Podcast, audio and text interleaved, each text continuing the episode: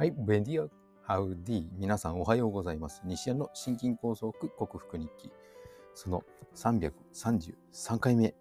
の朝でございます。ゾロ目になりましたね。今日は18日333回。月曜日の朝でございます。えー、昨日日曜出勤したので、なんとなく週の始まりという感覚は全然薄れているんですけども。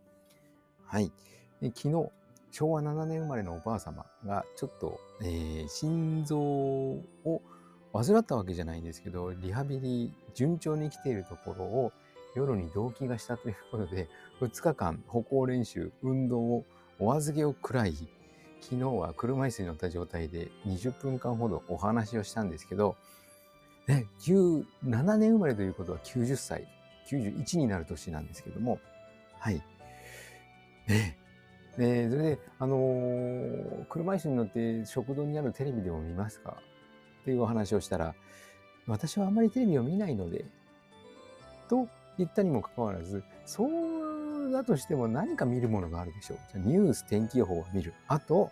チコちゃんに叱られる。という番組が出てきたんですね。まあ皆さんもご存知だと思いますけども、チコちゃんに叱られるですよ。ねえ。あの、私の妻の母は、あの5歳児が上から目線で物言うのが気に入らないというのであんまり見ないみたいなんですけども、あのチコちゃんのそのぼーっと生きてんじゃねえよという表現、皆さんはそのまま、そのまま捉えると確かに5歳児がぼーっと生きてんじゃねえよというふうに言うのは尺と感じる方もいるかもしれません。が、どうなんでしょうね。内容としてはすごくいいことを今、日本人が知らない文化とか、あの生物学だとか、この間は鮭がなぜ遡上できるかという話をしてましたけども、はい。そういったこの深い内容を語るので、結構、固くしようと思えばいくらでも固くできる番組だと思うんですけども、そうしないためにも生まれてきたキャラクターであり、あのセリフなんじゃないかな今の日本人勉強しなさすぎだよという言葉の裏返しがあのぼーっと生きてんじゃねえよだと私は思うんですけども皆さんはいかがでしょうか、えー、本日もよろしくお願いいたします。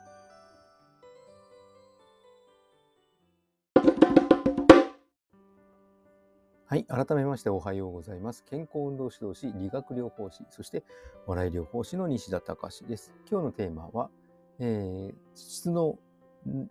高い睡眠、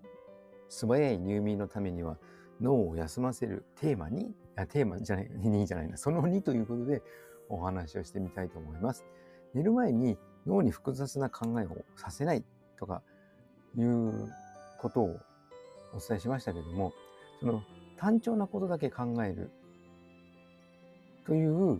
その方法の、まあ、典型的な例が羊を数えるでしたよね。羊が1匹、羊が2匹。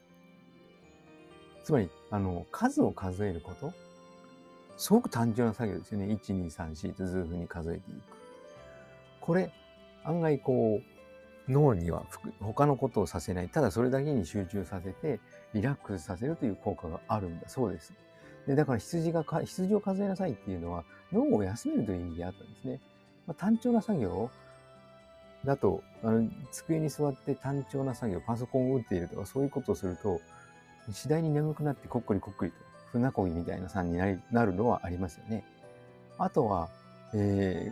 ー、難しい言葉で言うと、なんか快眠入、快速入眠アプリマインドシャッフル。なんかこう、ある言葉が出てきて、その言葉から思い浮かべるられる情景とか言葉をどんどん思い浮かべるといいんだそうです。へえ、そんなのもあるんですね。例えば、あの、ランダムな単語が自動で音声で読み上げられるので、読み上げられた単語を聞き、思い浮かぶ情景を頭の中でイメージするのだとか、例えば車なら、フェラーリが走っている様子、運転している自分、夏なら南の島のビーチ、かき氷と風鈴がある情景などを思い浮かべる。で次の単語が再生されたらそっちにすぐに移行すると。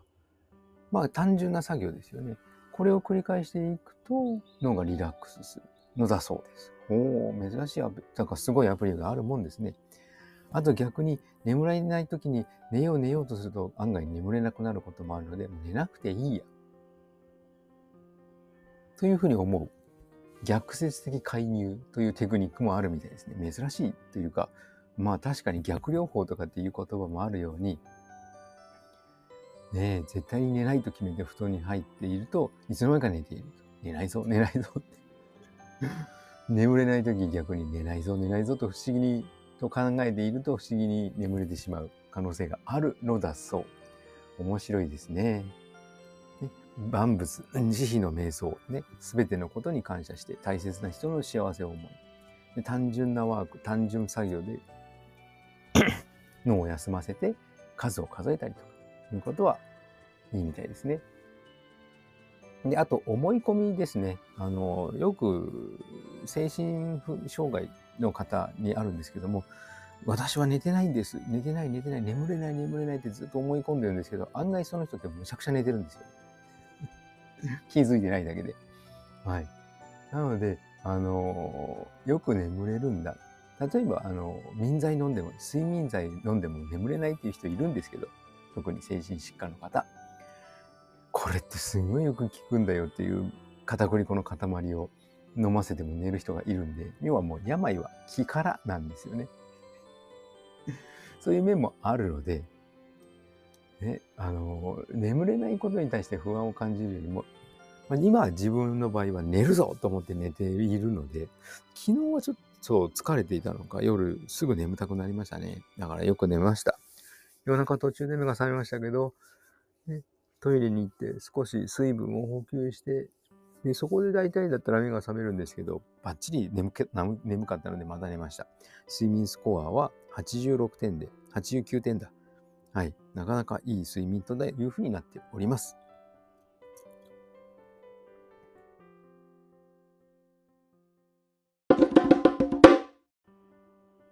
はい。お送りしてきました。西安の心筋梗塞克服に気略して西筋は、健常者や子供たちに運動パフォーマンスの向上と健康の促進を運動指導と栄養指導の両面からサポートする健康運動指導士。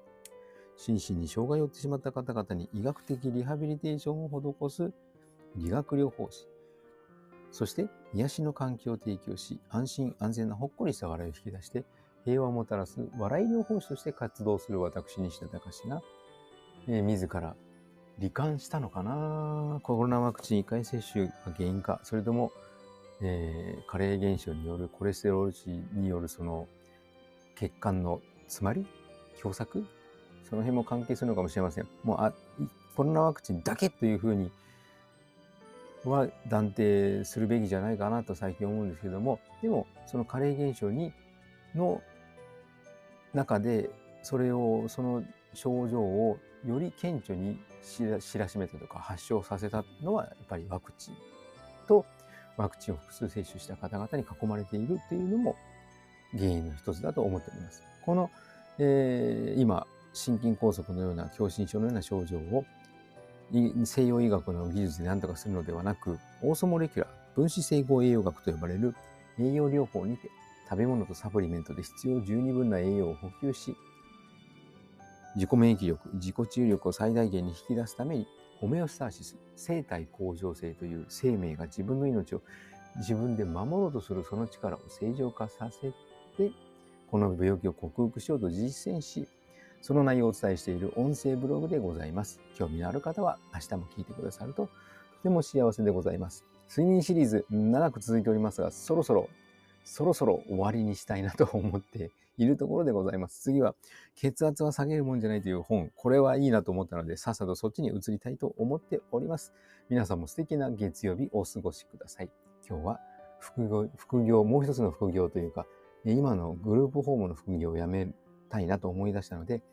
えー、新しく見つけようと思ったらですね、あの、一つ見つかりましたので、そこの面接を行ってまいります。その後は小学校3年生の子供たちの運動指導でございます。皆さんも素敵な一日となりますように、西田隆でした。ではまた。